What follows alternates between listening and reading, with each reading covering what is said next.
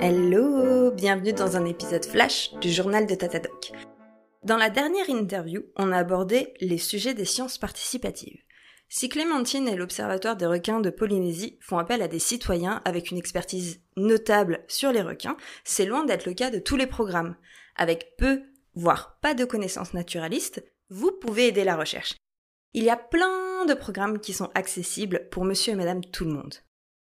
Mais vu que je suis une enfant des années 90, je vais vous parler de mon chouchou.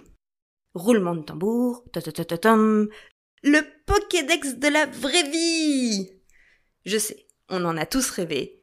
L'inventaire national du patrimoine naturel l'a fait.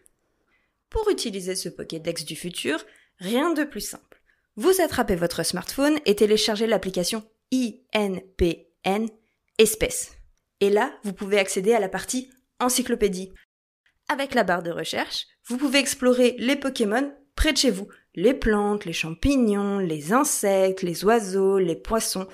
Bref, tout ce qui peut arriver sous vos yeux est renseigné avec leurs caractéristiques, leur aire de répartition ou encore leur statut de conservation. Et en bonus, des petites et si vous avez envie de découvrir la diversité des êtres vivants qui entourent, je sais pas moi, votre frangin à Toulouse, ou bien votre cousine sur l'île de la Réunion, vous pouvez. L'application regroupe toutes les espèces de la faune et de la flore de France, aussi bien en métropole qu'en outre-mer. Mouais, je sens que vous n'êtes pas franchement convaincu par mon Pokédex. Hmm. En même temps, je comprends. Oui, parce que bon, avoir une bibliothèque de connaissances dans sa poche, c'est sympa. Mais le véritable intérêt du Pokédex, c'est de transmettre des informations au professeur Chen. C'est ça qui distingue un dresseur de Pokémon lambda du dresseur de Pokémon. Eh bien, avec INPN espèce, vous pouvez transmettre vos trouvailles au professeur Chen et tous ses collègues.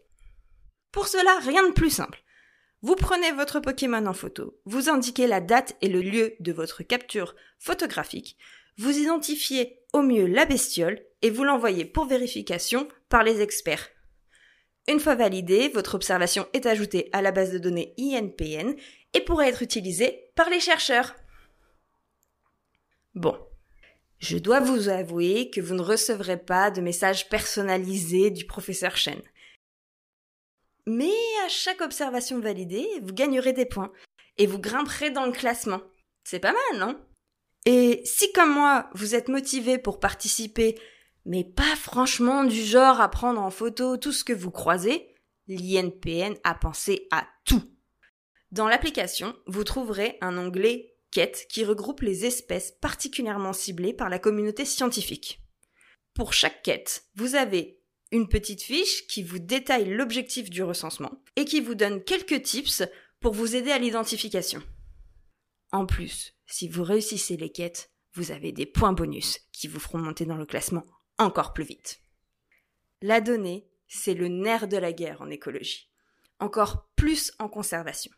En tant que chercheuse qui passe ses journées à en analyser, je peux vous assurer que chaque observation compte. Vous pouvez faire la différence.